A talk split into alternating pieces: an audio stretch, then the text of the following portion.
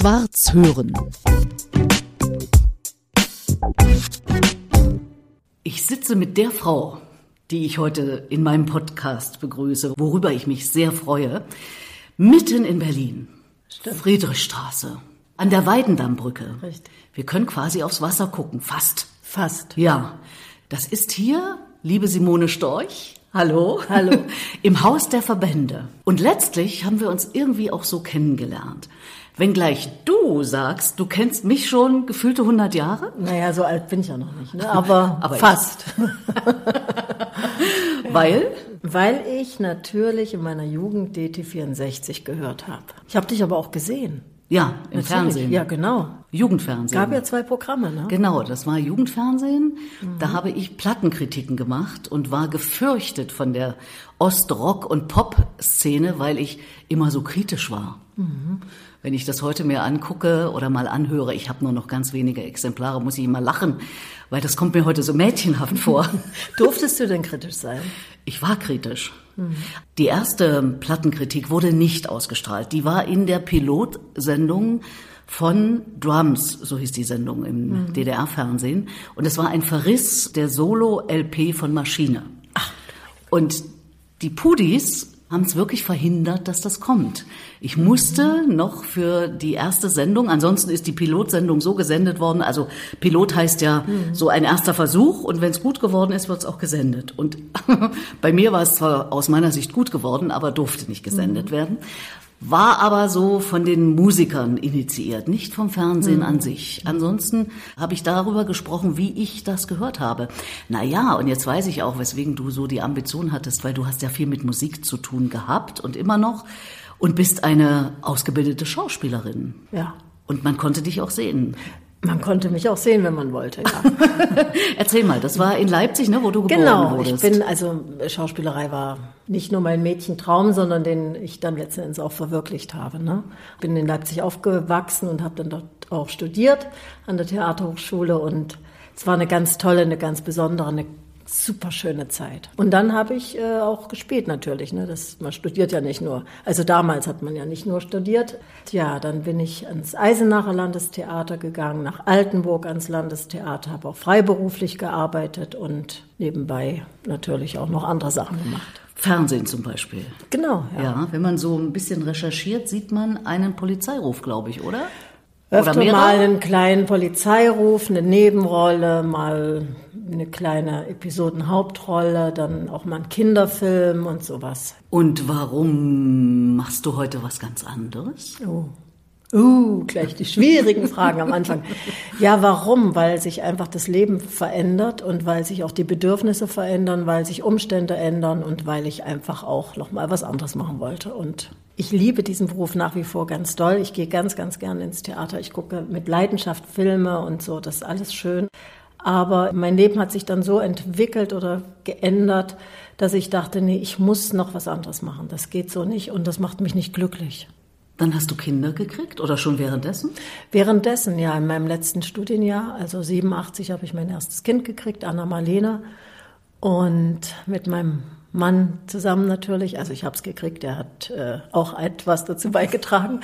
Und ja, das war das Erste, das war auch ein wunderschönes Erlebnis, dieses Kind zu erleben und habe dann auch in diesem Jahr ausgesetzt. Und dann kam aber eine zweite Tochter. Dann kam noch mein süßes, kleines, zartes Sophia-Kind.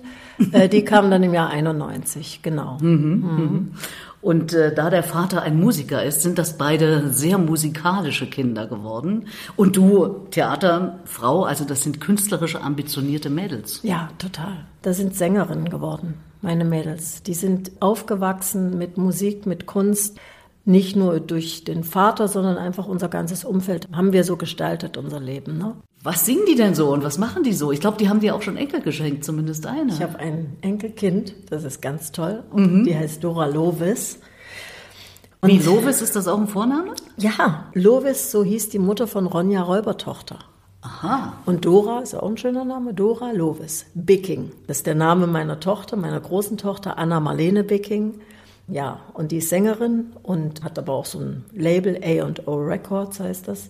Die produzieren da auch Titel, sie macht auch Filmmusik für Fernsehspiele Musik und hat äh, mehrere CDs gemacht. Und ich bin eigentlich ganz, ganz stolz auf sie, aber auch auf meine Kleine, kommt gleich.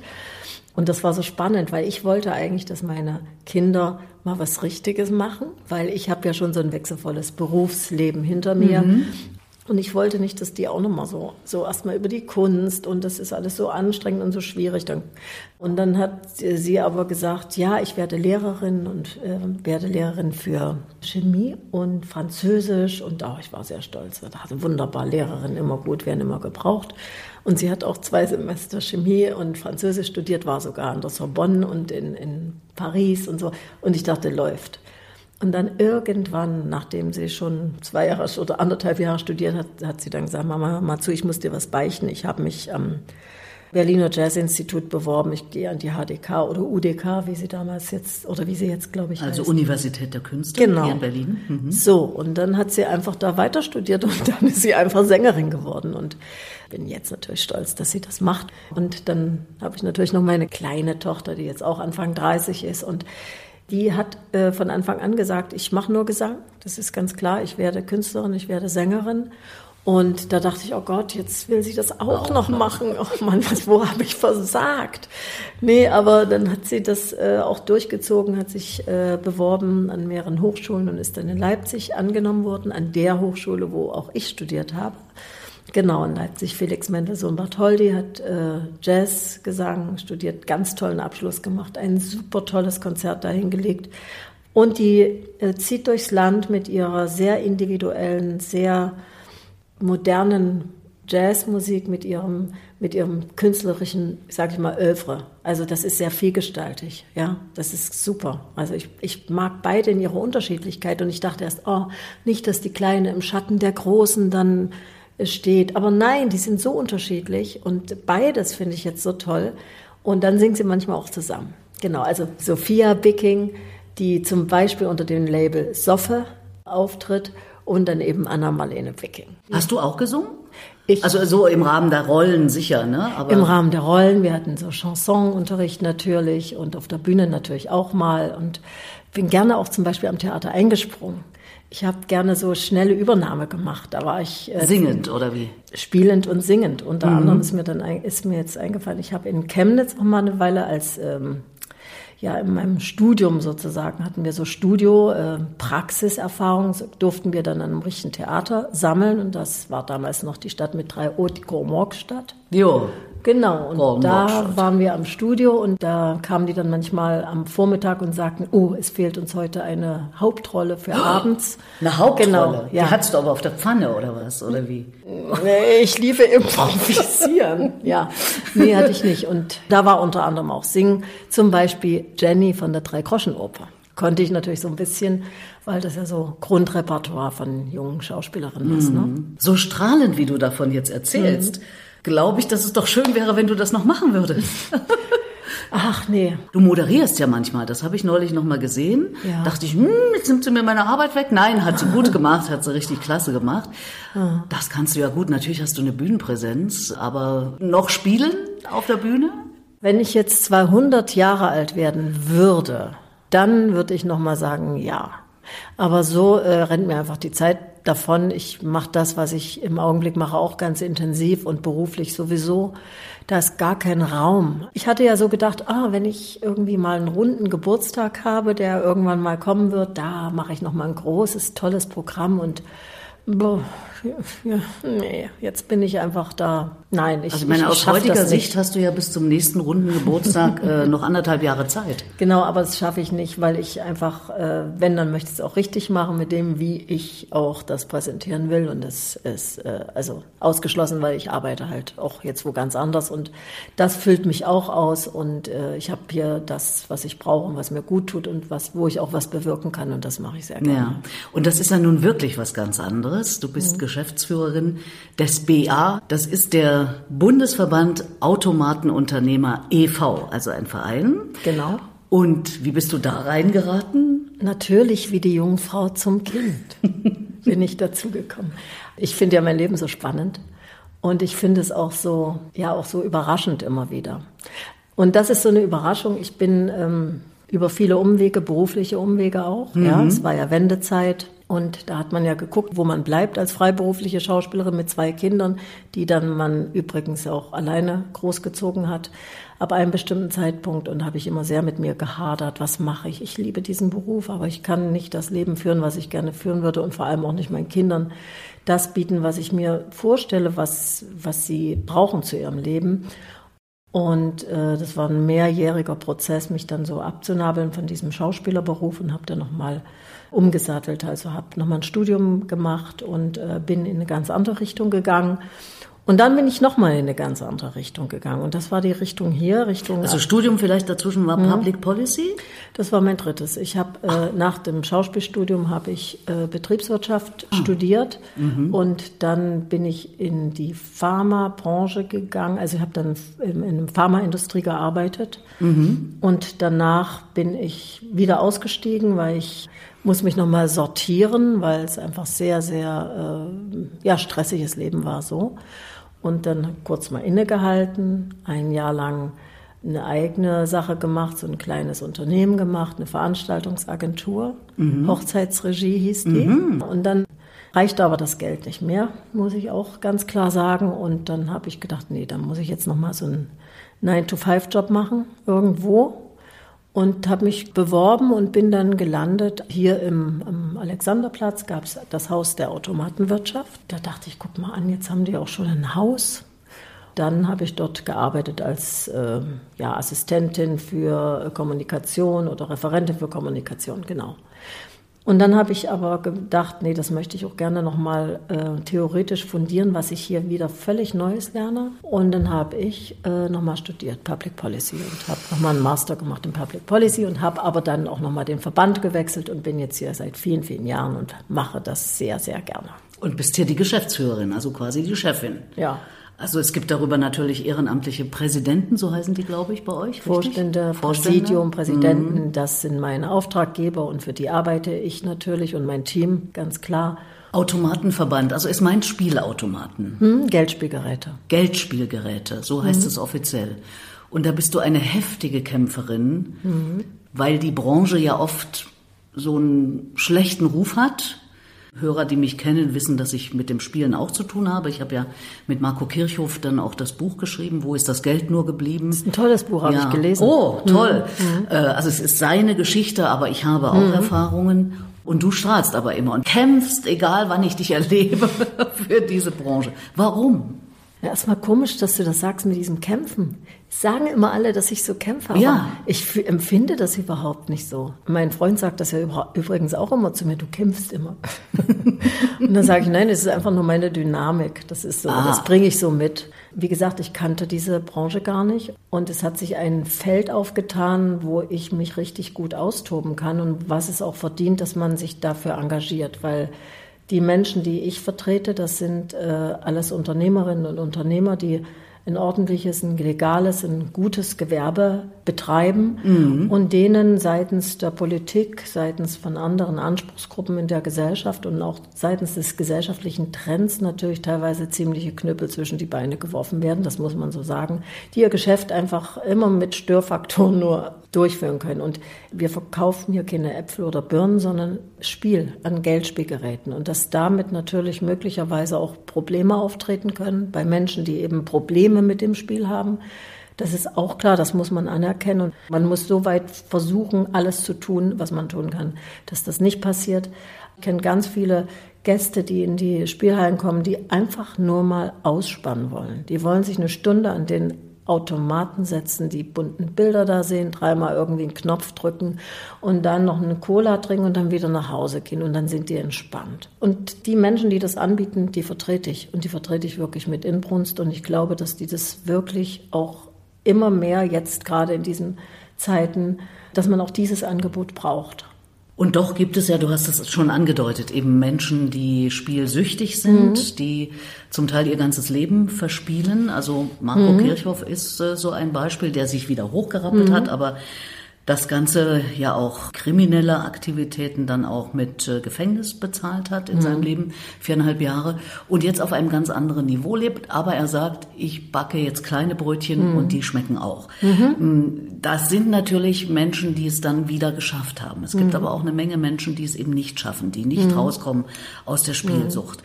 Natürlich gibt es die Menschen und ähm, jedes Schicksal ist ein Einzelschicksal und es ist auch wichtig, das auch anzuerkennen ja. Aber es ist eben nicht nur der, das Gerät. Und es ist eben nicht nur die Spielhalle, die eine Auswirkung auf diese Krankheit oder auf dieses, denn Spielsucht ist eine Krankheit. Ist das ist ja anerkannt, anerkannt ja. zum Glück mhm. auch. Als ich in die Branche gekommen bin, 2009, da war es noch so, dass man so das gesagt hat, ja, so richtig Spielsucht. Also die Anerkennung der Spielsucht unserer Branche, die ging dann auch erst los. Aber jetzt sind wir wirklich auf einem sehr, sehr guten Level. Also ich kann das wirklich mit gutem Gewissen überall vertreten, was ich ja. hier mache. Ich erlebe aber auch natürlich auch in meinem Privatleben, meinem Freundeskreis oder wenn man mal im Urlaub fährt und so, erlebe ich schon diese Ressentiments dieser Branche gegenüber, auch mir gegenüber. Da, wie kannst du nur? Hast du nichts Besseres drauf? Ich denke, du hast studiert. Und dann überlege ich in den Augenblicken, hm, sollte ich jetzt mit meinen Kenntnissen aus meiner Sicht kommen oder wollen wir einfach nur einen schönen Abend haben und äh, gemeinsam jetzt hier weiter in der Runde gehe ich über das Thema weg. Manchmal entscheide ich mich so, manchmal so. Mhm. Aber generell meine innere Ampel, die sagt mir, ich mache was Gutes da tut sich viel, da gibt es auch viel Innovation, einfach durch technischen Fortschritt und so weiter. Wenn es denn nicht zur Sucht wird, eine sehr kultivierte Art und Weise der Freizeitgestaltung. Und sag mal, ja. was das Spielen betrifft oder ja. die Geldspielgeräte, mhm. juckt's dir da auch manchmal in den Fingern?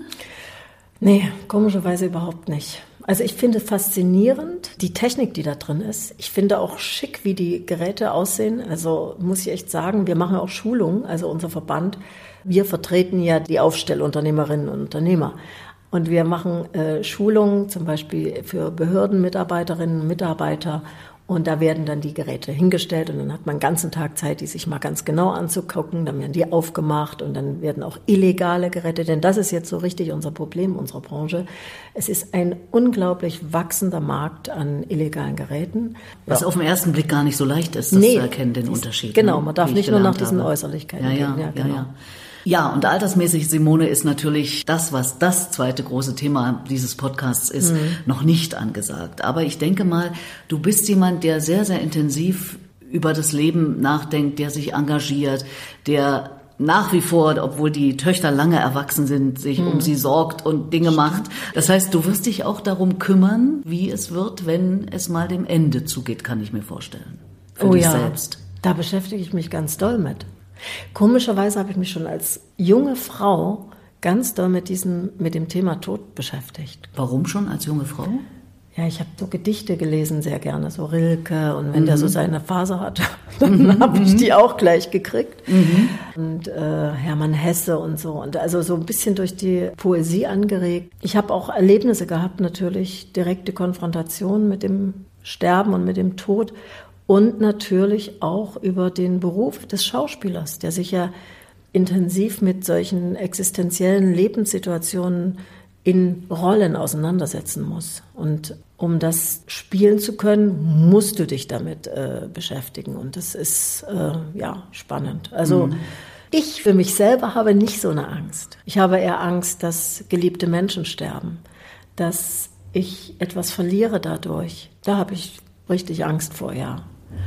Zum Beispiel meine Oma ist gestorben, als ich, ach, wie alt war ich? Also ich war vielleicht Ende 20. Da kam ich gerade aus Altenburg, aus dem Theater und dann hat mich mein Papa angerufen und hat gesagt, äh, Mone, möchtest du nochmal die Oma sehen? Dann musst du jetzt hierher kommen. Ich wollte nach Berlin fahren und bin dann aber nochmal zurück nach Thüringen zu meiner Großmutter, die dann im Krankenhaus schon lag.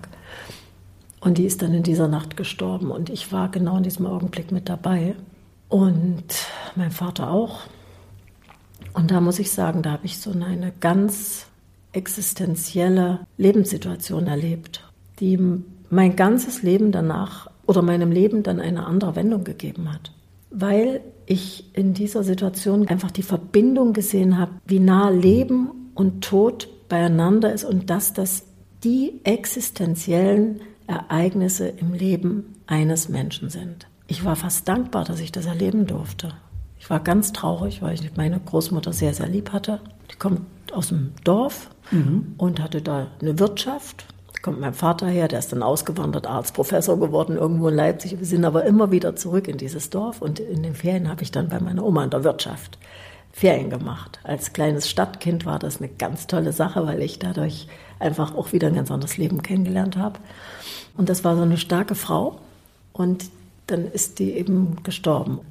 Ja, und danach habe ich so gedacht, du hast nur dieses eine Leben und lebe es so, dass es passt zu dir. Also mach's zu deinem Leben so. Also es ist schon was Existenzielles natürlich, ja. weil äh, zumindest aus meiner Sicht ist ja das Leben mit dem Tod beendet. Wie siehst du das? Ich weiß das nicht. Mein Vater ist Naturwissenschaftler, meine Mutter war Lehrerin. Ich bin in der DDR groß geworden. Ich bin jetzt hier nicht so, dass ich Steine angucke und sage, oh, jetzt kann ich gut atmen und hier äh, wächst mir hinten gleich noch ein kleines Halo um mich herum oder sowas. Nein, ich bin wirklich eher so ein Natur und äh, ich glaube auch Zahlen. Aber mit zunehmendem Alter werde ich jetzt nicht wunderlicher, vielleicht das auch, aber äh, früher hätte ich gesagt, nein, danach ist Schluss. Ich würde es jetzt nicht mehr so sagen. Ah. Es setzt sich zumindest in Kindern fort, es setzt sich in Gedanken fort, die du verströmt hast während deines Lebens, wenn du ein offener Mensch mhm. warst. Und du engagierst dich ja auch, Simone, ähm, als jemand, der sich einfühlt in andere, weil du hast Seelsorge gemacht oder machst noch? Ja, das mache ich und das mache ich auch sehr, sehr gerne. Und wir sind da eine kleine Community, die das äh, wirklich äh, regelmäßig macht, das stimmt. Und da beschäftige ich mich auch mit Menschen, die auch Probleme haben und die auch mit dem Tod massiv Probleme haben oder mit dem Leben massiv Probleme haben, ja. Und meine Frage an fast alle meine Gesprächspartnerinnen und Gesprächspartner dieses Podcasts. Ich bin ja eine Verfechterin, die Abschiedsrede, ich will gar nicht mhm. sagen Trauerrede, mhm. das klingt immer so negativ oder wird so negativ gerne aufgenommen, selbst zu schreiben. Es hat was damit zu tun, dass es auch eine Beschäftigung mit der eigenen Person nochmal ist. Und viele Dinge weiß auch nur ich. Und wenn ich dann mal tot bin und meine Angehörigen mit wem auch immer darüber sprechen, was jetzt möglicherweise in einer Trauerrede oder Abschiedsrede auftauchen sollte, kann ich es doch lieber besser gleich selber machen. Mhm. So. Neulich fragte mich ein Gesprächspartner, ob ich sie schon geschrieben hätte. Ich musste mit einem klaren Nein antworten. Ich dachte, sie mit Schuster. sie hat genau. immer die schlechtesten Schuhe. Hm. Ich habe sie noch nicht, nein. Aber ich schreibe immer schon mal Anekdoten auf. Und das ist was, was ich auch gerne vermitteln möchte. Mensch, Leute, beschäftigt euch mit euch selbst und Aufgeschriebenes geht nicht so schnell weg. Mhm. Aus der Erinnerung geht irre viel weg. Und dabei helfe ich zum Beispiel Leuten. Mhm. Kannst du dir vorstellen, so eine eigene Rede meines Lebens zu schreiben? Ich finde das ganz spannend. Und ich fände es jetzt schade eigentlich, wenn man die nicht dann selber nochmal hört. Ehrlich gesagt, ich würde die Rede gerne schreiben, gerne mit deiner Hilfe. Und aufnehmen. Aber dann, ach so, die, die, die wird ja aufgenommen. Ah, okay. Die wird ja aufgenommen Aha. und das ist ja der eigentliche Kick, dass man, und so habe ich es mal erlebt und seitdem Aha. verfolge ich diese ja, Idee. erzähl mal, wie kommst du denn darauf? Ich habe das äh, bei einer Trauerfeier, übrigens vom Gründer von DT64 und damit sind wir wieder beim ja. Anfang unseres Gesprächs, bei seiner Beerdigung habe ich ihn und die anderen auch ihn nochmal gehört. Er hat über sein Leben laut nachgedacht. Er hatte das aufgezeichnet äh, und wir konnten ihn nochmal hören. Das finde ich eine enorme Qualität, bei so einem Abschied nehmen, mhm. denjenigen oder diejenige nochmal zu hören. Wie ging's euch, wie ging's dir denn da, als du das warst? Ich fand das sehr traurig? berührend. Nö.